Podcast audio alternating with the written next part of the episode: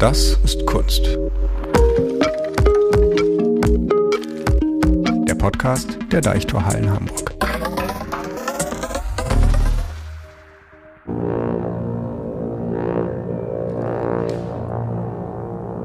Our space program is handmade. Astronaut, right to the rover. Roger that. We are ready for ignition. Am Samstag, den 9. April 2022, findet ab 10 Uhr in den Deichtorhallen Hamburg die letzte Live-Demonstration des Space Program Rare Earths von Tom Sachs statt. Das Space Program Rare Earths von Tom Sachs wird mit einer Space-Mission zu 4 Vesta, dem hellsten Asteroiden, der von der Erde aus sichtbar ist, schließen. Die Erfinderin, Designerin und Handwerkerin Laura Kampf aus Köln wird diese finale Mission von Tom Sachs Space Program in Hamburg als Commander leiten. In dieser Spezialausgabe von Das ist Kunst spreche ich mit Laura Kampf über ihre Aufgaben als Astronautin bei dieser Mission in den Deichtorhallen, über ihre Faszination für Tom Sachs und natürlich vor allem auch über ihre eigene Arbeit. Über Kaffeemühlen, Pferdeanhänger und ihre riesige YouTube-Community.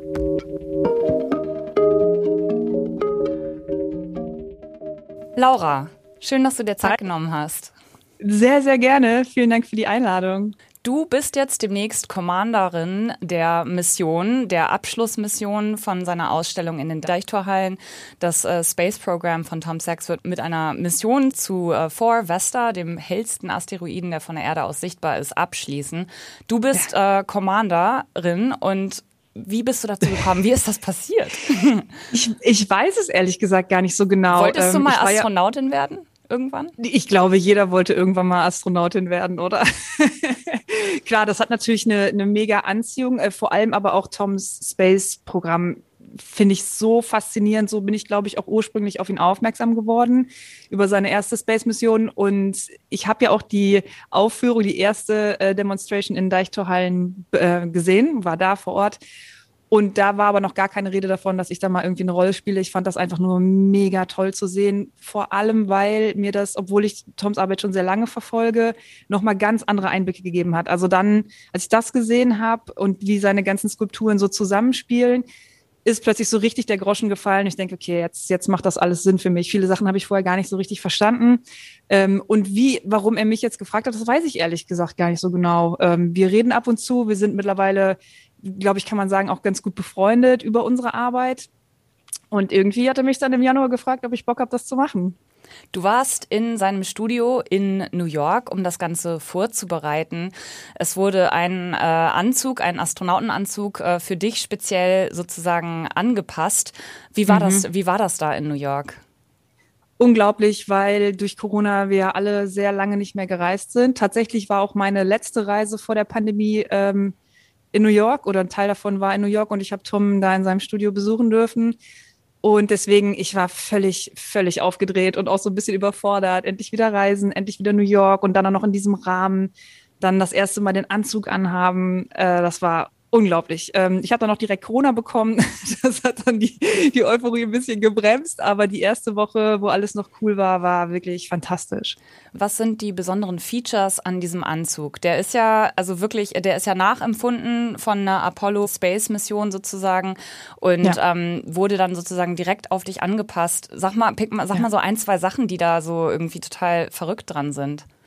Also was mich wirklich erstaunt hat, ist, dass dieses ganze Ding tatsächlich funktional ist. Also die Kühlung, da du hast halt so mehrere Schichten an, unter anderem so eine ganz enge Netzschicht und da sind so Aquariumschläuche eingenäht und da, dadurch läuft dann Eiswasser während der Mission, weil du in diesem Ding, also darüber kommt dann noch eine Downjacke und dann noch so ein Footballpad und dann halt diese Outer Layer, dieser weiße Anzug, den man so kennt. Man hat dann noch die ganze Ausrüstung an und den Helm, es wird irre heiß und deswegen muss man halt permanent gekühlt werden. Und das ähm, finde ich jedes Mal wieder faszinierend. Also bei Toms Arbeit, die verliert halt nicht ihren Reiz, je näher man drankommt, sondern wird immer spannender und immer beeindruckender, je näher man hinguckt. Und das finde ich extrem faszinierend. Und so war das auch beim Space-Anzug. Was genau wird bei der Mission passieren? Weißt du schon, was deine Aufgaben da sein werden? Ja, es gibt so ein paar äh, richtig aufregende Sachen. Ähm, ich habe ja die erste Mission gesehen, deswegen weiß ich grob, was passiert. Es gibt so ein paar Dinge, vor denen ich echt Angst habe. Äh, beispielsweise als Commander muss ich das Ding landen. Also das LEM wird von mir gelandet und das wird äh, dargestellt mit so einer Atari-Simulation. Lunar Lander heißt das Spiel, ist so ein 8-Bit-Computerspiel. Und wenn ich das nicht lande, dann war es das auch. Also dann ist das äh, wie in echt, als wäre diese Rakete halt ja, nochmal noch mal ganz kurz zum Verständnis. Das LAM, ja. das ist das Landing Excursion Mobile Modul. Modul. Ja, genau. Ja, genau, alles klar. genau. Also da drin landen dann die Astronautinnen auf Vesta und diese Landung ist halt echt ähm, aufregend für mich als als Commander, weil wenn es nicht, also in echt ist es ja auch so. Es ist, ähm, es gibt wohl glaube ich vom Präsidenten immer ein Tape, was vorbereitet ist. Wenn irgendwas schief geht, wird das abgespielt und es wird halt erklärt, dass die Astronautinnen ähm, ja verglüht sind das oder leider so. nicht geschafft haben. genau.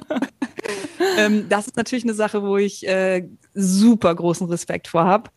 Ich glaube aber auch, dass das, also von außen das zu sehen, war schon echt beeindruckend. Ich glaube, das von innen also nochmal mitzumachen und auch diese ganzen Skulpturen nicht nur bewundern, sondern auch benutzen zu dürfen, das ist was, wo ich mich wahnsinnig drauf freue. Ja, diese, mir fällt da noch von der Eröffnung ein, äh, dieser Rover, da gab es bei der Eröffnung so ein Ja. paar Probleme, den zu steuern. Ja. Den wirst du wahrscheinlich auch fahren müssen, vermute ich Genau, mal. ich muss den, den Rover fahren. Ähm, ich muss auch diesen oder darf diesen Rollator mit der Kettensäge vorne dran. Damit werden ja Bodenproben oder der Boden wird aufgeschnitten und dann werden Bodenproben entnommen. Das ist auch meine Aufgabe, das Ding zu steuern. Also da sind schon ziemlich viele Sachen dabei. Ich bin wahnsinnig gespannt. Wir haben ja ein paar Tage vorher, um das alles nochmal zu proben. Ja, ich werde schon ganz nervös und, und zittrig, wenn ich darüber nachdenke. Das wird großartig. Ja. Rollator mit Kettensäge, da kann ich mir vorstellen, äh, wenn ich mir so deine Arbeiten angucke, dass dir das zum Beispiel sehr gut gefällt. Könnte ich mir Klar. vorstellen, aber da reden wir gleich noch drüber. Ähm, du hast in deinem Video über deinen Studiobesuch in New York gesagt, dass dir die äh, Space Mission von Tom Sachs nicht nur seine Arbeit näher gebracht hat, sondern auch Konzeptkunst an sich. Also das Konzept von Konzeptkunst quasi. Ja. Was, wie würdest Ja. du das beschreiben?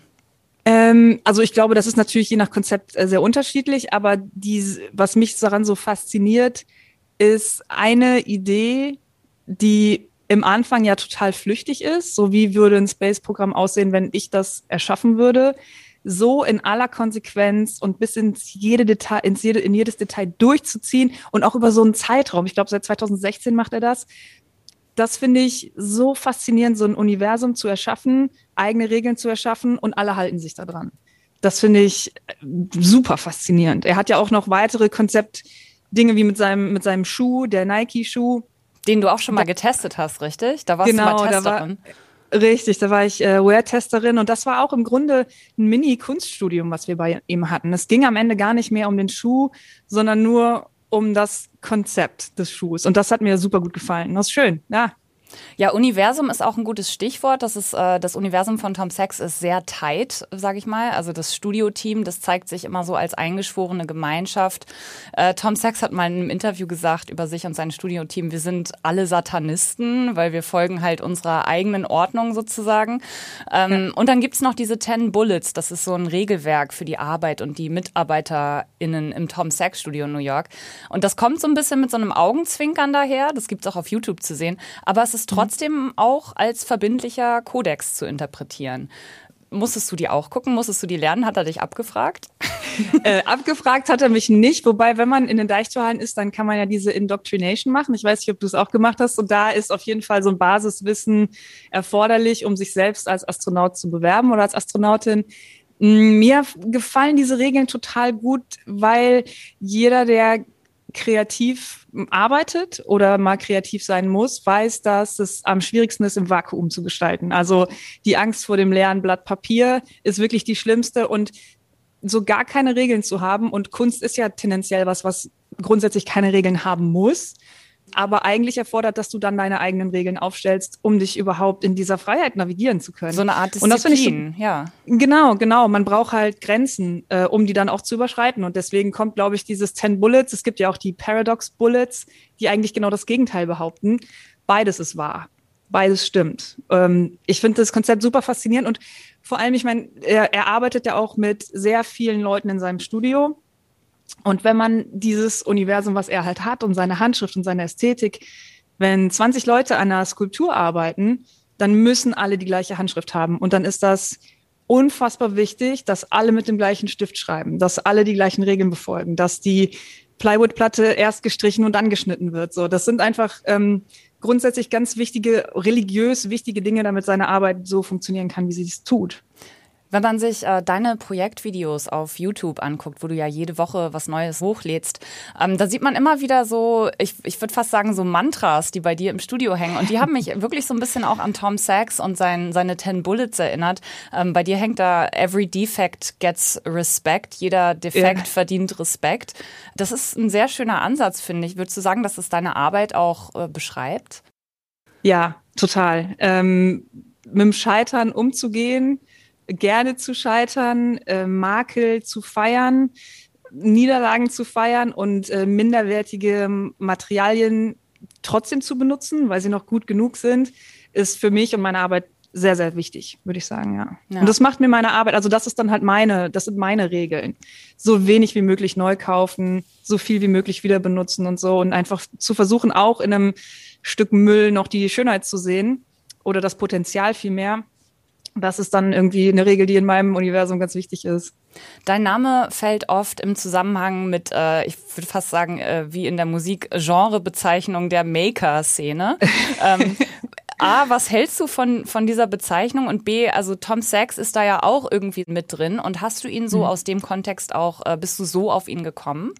Ja, genau. Ich habe gar nicht so diese, diesen Kunstansatz gehabt, sondern ich habe eher seine, ich weiß nicht mehr, wie es gekommen ist, aber ich habe Fotos von seinen Skulpturen gesehen und fand die Ästhetik unglaublich und dass eben die Schrauben abgeflext sind und man sieht dann so diese Brandspuren, diese Halbmonde, die da immer sind. Das hat mich total angesprochen und bin deswegen eher über diesen handwerklichen Zugang auf ihn aufmerksam geworden. Das Maker-Ding, also ich merke das immer wieder, dass es wichtig für viele Menschen ist, einen Titel zu haben für Kunst, für Musik, für andere Leute und dieses Maker-Ding, da das ist gefällt auf jeden Fall besser als YouTuber. Ja, ist wie eine, ist wie eine Genrebezeichnung äh, in der Musik. Ja. Letztendlich irgendwie muss man es benennen und äh, genau. Ja, das ist natürlich, ja. es ist so äh, gleichzeitig Freud und Leid, könnte ich mir vorstellen. genau, aber das ist so von allen Titeln, die mir gegeben wurden, finde ich das Maker-Ding eigentlich noch mit am besten. Ja. Was würdest du eigentlich sagen, warum gibt es eine so riesige Fanbase von Tom Sachs? Das konnte man ja zum Beispiel auch in den Deichtorhallen sehen bei der, äh, bei der Startmission sozusagen. Äh, da mhm. waren Leute aus unglaublich vielen verschiedenen Ländern angereist. Äh, Fans, ja. die teilweise komplett in Tom Sachs, äh, ähm, ich will es gar nicht Merchandise nennen, aber so ausgestattet waren. Wie erklärst du dir das? Ich glaube, er ist sehr gut da drin, ähm, eine Community zu bauen, was wahrscheinlich damit zusammenhängt, dass er halt fast so religiöse Strukturen hat. Ähm, und wenn man wenn einem das gefällt, dann fallen da ganz viele Sachen an den richtigen Ort und es gibt halt sofort eine Uniform, auf die man sich einigen kann. Und es gibt halt so Belief Systems, die die Leute ansprechen. Und ich glaube, da hat er einfach ein sehr gutes Gespür dafür, wie er Menschen mit seiner Kunst erreichen kann. Ja, mich erreicht er zum Beispiel auch manchmal dadurch, dass er diese Strukturen dann auch mal durchbricht. Ne? Zum Beispiel mhm. haben, trinken die Astronautinnen dann nach der Landung äh, auf Vesta, trinken sie erstmal einen Whisky ähm, oder es läuft zwischendurch mal äh, Reggae irgendwie. Also das ist ja alles, ja. es ist schon irgendwie religiös, aber das ist natürlich nicht das, was man irgendwie äh, normalerweise unter strikten äh, religiösen äh, Zusammengehörigkeitsregeln versteht. nee, genau, aber dieses, ähm, ich weiß gar nicht, wo dieser Spruch herkommt, aber ich habe das mal gehört, in the particular lies the universe universal. Also wenn ein Songwriter über eine Frau schreibt, in die er schrecklich verliebt war und die ganz genau beschreibt, äh, mit Namen und wie die Haare aussahen, was sie anhatte. Ich muss die Frau gar nicht kennen, ich muss sie nie gesehen haben, aber ich weiß genau, was er meint, weil er sie so genau beschreibt und weil es so particular ist. Und ich glaube, das ist mit Toms Arbeit das Gleiche. Er ist halt so genau und so detailliert, dass man sich direkt damit identifizieren kann. Auch wenn nicht alles komplett den eigenen ähm, Vorstellungen entspricht, so weiß man doch, was er halt meint und kann das ganz gut nachempfinden. Ja. Ja, also du hast es schon erwähnt, du und Tom Sachs, ihr überschneidet euch in eurer Arbeit. Ähm, oft über das Material, mit dem ihr arbeitet. Ähm, mhm. Und du sagst in, äh, in einem Video auf deinem YouTube-Channel auch, dass das Material auch so ein bisschen dein Einstieg in das Tom Sachs-Universum war. Material, das, das oft eher so als Verschnitt oder als Nebenprodukt oder manchen sogar als Abfall gilt. Und Tom Sachs-Skulpturen, die sind auch immer so, so angemalt, dass man genau sieht, wie daran gearbeitet wurde. Also man sieht jede ja. Spur von jedem äh, Hammerschlag und äh, jedem Bohrer und so das ist immer so ein bisschen, ich finde, das ist immer so ein bisschen zwischen Kunst und Funktionalität und auch so Kunst und äh, Konsumkritik. Nach bestimmten Leitlinien. Also du baust, baust ja auch Sachen, hauptsächlich aus Sachen, die du zur Verfügung schon hast. Also du vers ja. versuchst ja auch selten irgendwie noch neue Materialien dazu zu kaufen.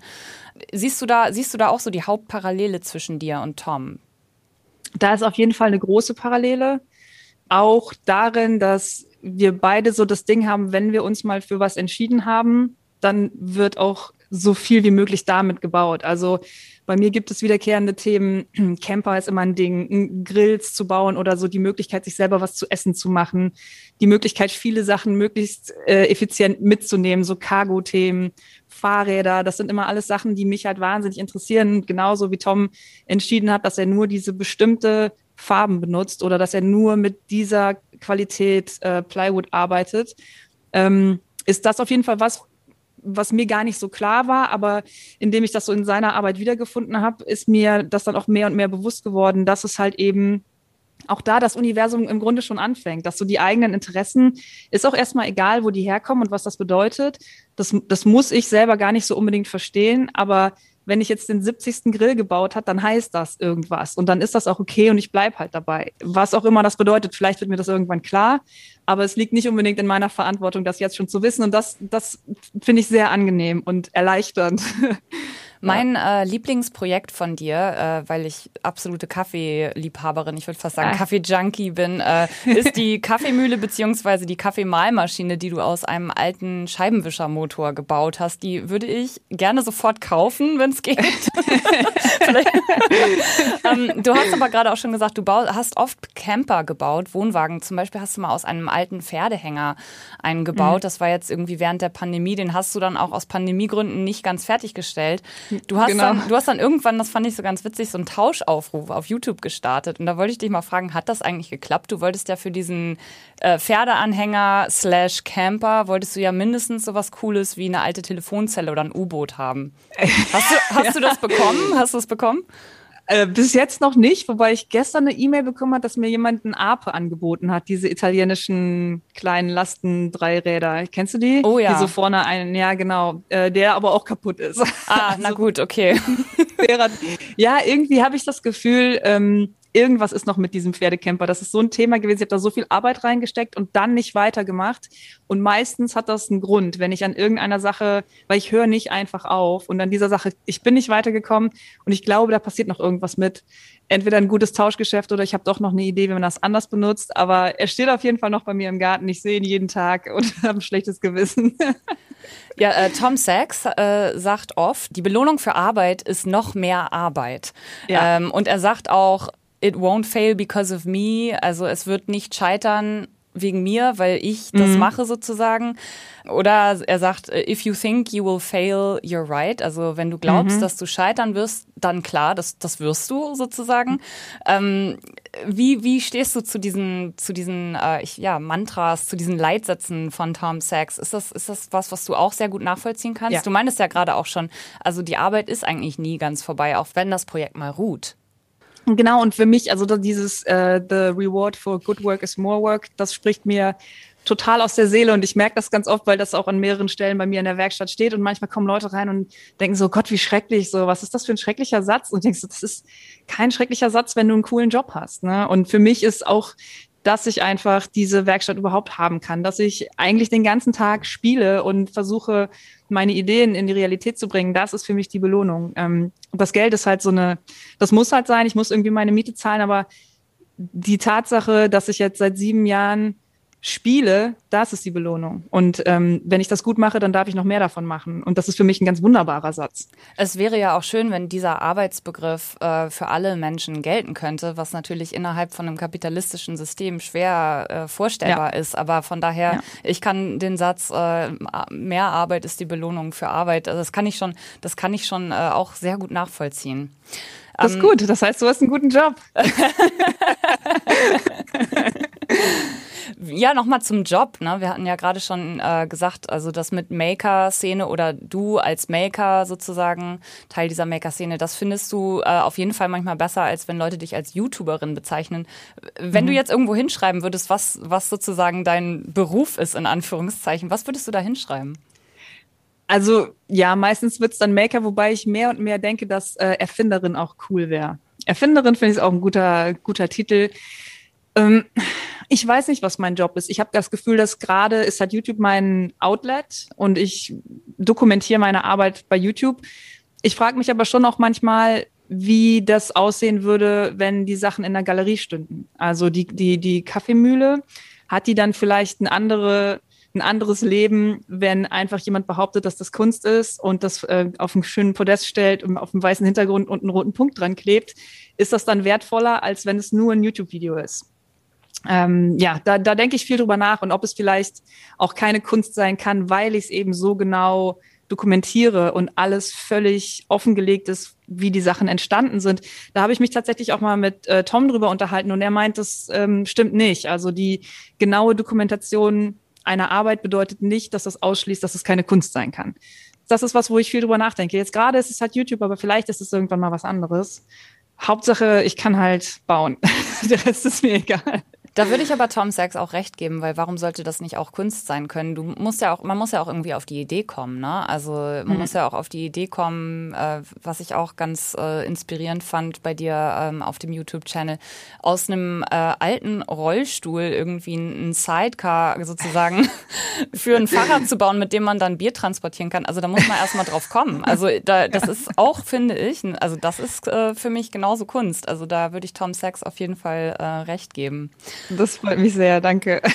Wie, wie kommen denn ähm, Leute auf dich? Du hast ja unglaublich viele Follower, sag ich mal, bei YouTube. Ähm, da da gibt es auch richtig viel Fan-Feedback. Das finde ich auch super spannend. Ich habe zum Beispiel einen Kommentar gelesen von einem YouTube-Fan ähm, bei dir, der meinte, er guckt so gerne deine Videos, weil er diese handwerkliche Arbeit auch beruhigend findet. Was kriegst, ja. was kriegst du da so für Feedback? Wie kommen Leute auf dich?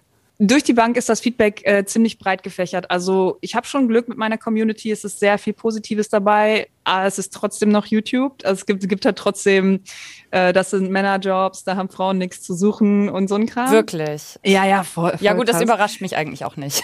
nee, nee, das ist, das ist ganz normal, das gehört dazu. Und es ist auch, denke ich, immer ganz gut, es nicht allen recht zu machen. Ähm, ich merke das, wenn ich mich zu irgendwas positioniere, sei es zu Black Lives Matters oder äh, irgendwie LGBTQ plus Rights, was dazu poste, was ich relativ selten mache, weil ich denke, es geht eigentlich um was anderes. Aber immer wenn ich das mache, will ich wahnsinnig viele Subscriber und es fühlt sich für mich an wie so eine wohltuende Reinigung. Und ich glaube, so halte ich die Community auch cool. Und deswegen, es kommen auch sehr viele Leute in die Deichtorhallen, wie ich das so mitbekomme. Und von daher, also das Feedback ist, ähm, also was ich am liebsten höre, ist, dass die Leute gar nicht interessiert, was ich mache, sondern die gucken sich alles an. Es geht halt einfach nur um den Prozess, weil so fühlt sich das für mich auch an. Für mich ist jede Woche das Projekt das Beste, was ich in meinem Leben gemacht habe und das Schönste und das most rewarding. Und die nächste Woche ist es dann halt eben das. Also immer was Aktuelles spricht mich am meisten an und das, manchmal denke ich, ich könnte auch Katzenkratzbäume bauen. Es wäre mir im Grunde egal. Hauptsache, ich kann halt irgendwas bauen und Material verändern. Und das ist dann halt immer mein, mein liebstes Feedback, wenn die Leute das auch so sehen. Du arbeitest auch ähm, für Kinderprogramme, wie zum Beispiel für die Sendung mit der Maus. Was, was machst du da genau? Das hat sich auch über die Jahre so entwickelt. Ich habe da mein eigenes kleines Segment, das heißt Lauras Machgeschichten. Und da baue ich dann, äh, ich glaube, das letzte große Ding, da habe ich aus einer Badewanne ein Boot gebaut und geguckt, ob die dann wirklich schwimmen kann. Die oh, war so cool. unglaublich schwer. und dann habe ich die gar nicht an den See gekriegt, weil die so schwer war und musste die dann auch noch zum Anhänger umbauen. Also war das dann so eine Amphibienbadewanne so Sachen, ähm, da habe ich auch wahnsinniges Glück gehabt, dass ich da eigentlich auch wieder nur machen kann, was ich will. Es ist halt ein bisschen anders erzählt als auf YouTube, weil ich mehr rede und das halt auf Deutsch mache. Aber ansonsten ist es eigentlich fast das Gleiche. Ähm, ich darf da halt auch einfach experimentieren und aus Schrott neue Sachen bauen. Was, was würdest du so hoffen, ähm, was, was Kinder da am, am, im besten Fall von dir lernen können? Oder was würdest du am liebsten Kindern in dem Format mitgeben? Also mir hätte das als Kind sehr geholfen, eine Frau in so einer Position zu sehen, vielleicht auch eine lesbische Frau in so einer Position zu sehen, einfach sichtbar zu sein und Vorbilder haben zu können. Ähm, ich glaube aber, dass ich oder ich hoffe, dass ich ein Vorbild für alle Kinder sein kann, indem ich sage, dass ihr keine Angst vor schlechten Ideen haben müsst, sondern jede Idee ist erstmal cool, wenn euch das Spaß macht, die umzusetzen. Und so diesen Druck rauszunehmen, das muss irgendwie wirtschaftlich sein, das muss Sinn machen, ähm, sondern einfach nur zu genießen, 1000 schlechte Ideen zu haben. Das hätte mir als Kind auf jeden Fall viel gebracht, glaube ich. Am 8. April bist du äh, Commander der letzten äh, Space-Mission von Tom Sachs in den Deichtorhallen äh, zum äh, Vor-Vesta-Planeten. Bereitest du dich da jetzt schon drauf vor? Das ist jetzt, äh, jetzt, wo wir gerade sprechen, ist es in ein bisschen mehr als zwei Wochen. Ähm, worauf freust du dich? Oh, sorry. worauf freust du dich am meisten? Was, was, was sind noch Vorbereitungen, die du dafür überhaupt treffen musst oder willst oder kannst? Ähm, ich glaube, die größte Herausforderung ist für mich das Vokabular und die Sprache. Also es wird ja alles über Funkverkehr und ich kann auch nichts anderes hören, außer das, was ich ähm, im Funkgerät höre, weil dieser Helm halt eben so, so sounddicht ist. Ähm, da das alles auf Englisch ist und diese ganze offizielle ähm, NASA-Sprache, da bin ich halt fleißig am Vokabeln lernen, das phonetische NATO-Alphabet und so ein Kram. Wow. Ja, ja. ähm, sag mal ganz kurz, äh, sag mal kurz eine Vokabel aus diesem äh, NASA-Vokabular. Was, was die, wie heißt, wie, wie ist dein Name nochmal? Friederike, ne? Ja. Der, ja. Genau. Ähm, okay.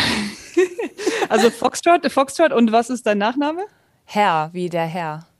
Äh, Hotel, dann ist das Foxtrot, Foxtrot Hotel, Hotel. Ist, dein, ah. ist dein Callsign für die ähm, Mission. Genau. Wow. So Dinge. Alles klar.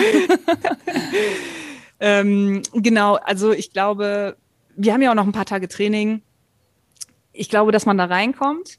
Äh, ich werde versuchen, nicht allzu nervös zu sein. Ähm, ich werde versuchen, das alles ganz genau mitzuerleben. Und ich weiß, ich kennst das, wenn man so wahnsinnig aufgeregt ist und dann hinterher sich an nichts mehr erinnern kann.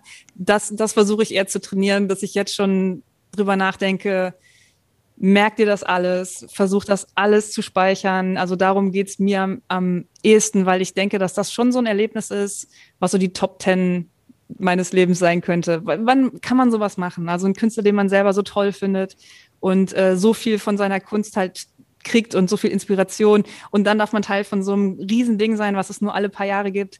Das ist schon eine wirklich, wirklich große Sache, eine sehr, sehr große Ehre für mich. Ich weiß auch gar nicht, ob es schon mal einen Commander außerhalb des Studioteams gab. Ich glaube nicht. Also bin ich die erste externe. Das ist auf jeden Fall äh, eine große, ähm, ich sag mal, ein Ritterschlag, würde ich sagen. Ein Astronautenschlag. Ja. ja. ja, vielleicht als letztes, was ist bei dir so das nächste Projekt? Was, was baust du als nächstes äh, für oh, verrückte Sachen, ich, falls du was verraten ähm, kannst? ja, also meistens weiß ich es gar nicht, äh, bis es dann soweit ist. Also für diese Woche bin ich mir noch nicht so ganz sicher, aber ich habe auf jeden Fall ähm, vor zwei Monaten ein altes Haus gekauft, ein altes Fachwerkhaus, äh, was sehr alt und in einem sehr schlechten Zustand ist. Und das wird für die nächsten zwei Jahre auch so ein ongoing Projekt sein, ähm, wo ich so zwei Videos im Monat denke, werde ich dazu machen und dann halt Fachwerk restaurieren und eigene Fliesen brennen und natürlich auch die Möbel dafür bauen und den Dachboden ausbauen und so ein Kram. Also das wird dann, äh, da kommt jetzt plötzlich eine Ernsthaftigkeit in meine Videos, die ich auch so bisher noch nicht hatte. Aber ähm, ich merke, dass das, dass es mir sehr viel Spaß macht und dass das auch der Community sehr viel Spaß macht, dazu zu gucken. Also ein Mammutprojekt, was sozusagen ein Mammutprojekt auf jeden sich Fall hinziehen wird. Ja, aber es klingt ja. toll. Ja, dann äh, würde ich sagen, sehen wir uns am 9. April in den Deichtorhallen. ja, ich freue mich sehr. Danke für das Gespräch. Danke auch. Bis dann. Bis dann.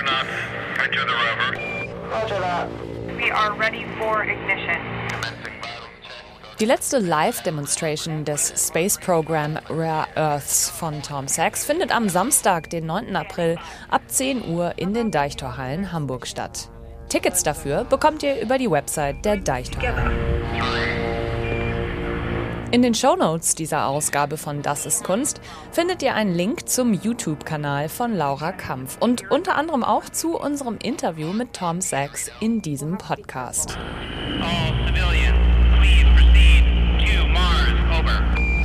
Das war eine Spezialausgabe von Das ist Kunst, dem Podcast der Deichtorhallen Hamburg in Zusammenarbeit mit Byte FM.